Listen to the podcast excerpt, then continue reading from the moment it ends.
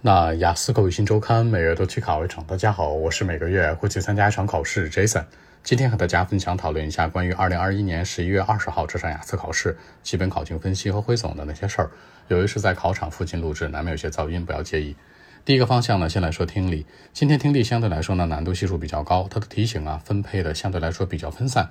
首先第一部分呢讲的是旅游咨询相关十个填空，这个部分非常传统。第二部分讲的是呢，向新生介绍校园和住宿相关，填空加匹配。第三个部分说的是作家克里斯蒂的故事相关，单选加匹配。第四个部分呢，说的是蜜蜂视觉的研究相关，单选加填空。大家发现了吧？第二和第四部分题型都有变化，因为这两个部分当中的填空和选择啊分配开了。所以说呢，这这算是一种常规题型以外的一种方式，所以大家要注意一下题型的变化。除此之外呢，这四个部分的内容除了 Part One 之外，第一部分之外。剩下三个部分相对来说难度系数会大一些。那看第二个环节，关于阅读。那今天的阅读呢，相对来说是中规中矩的。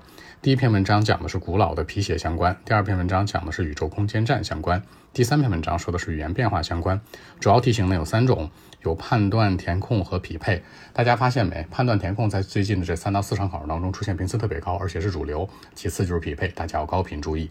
那第三个方向呢？关于写作，今天的写作是小作文传统的一个内容，是一个饼图排 chart，讲的是某国两个年份用水量分布相关的内容。注意把里面的特征、最大值、最小值啊，包括倍数关系展现出来。其次，大作文，大作文是一个社会类的，是交通相关。原题这样说的啊，是解决交通问题的最好的一个方式啊，是鼓励人们在市区居住，而不是在周边地区，比如郊区啊或者城边。那问你哪种政商同意还是不同意？大家注意一下，产生交通的问题呢，有三个方向决定。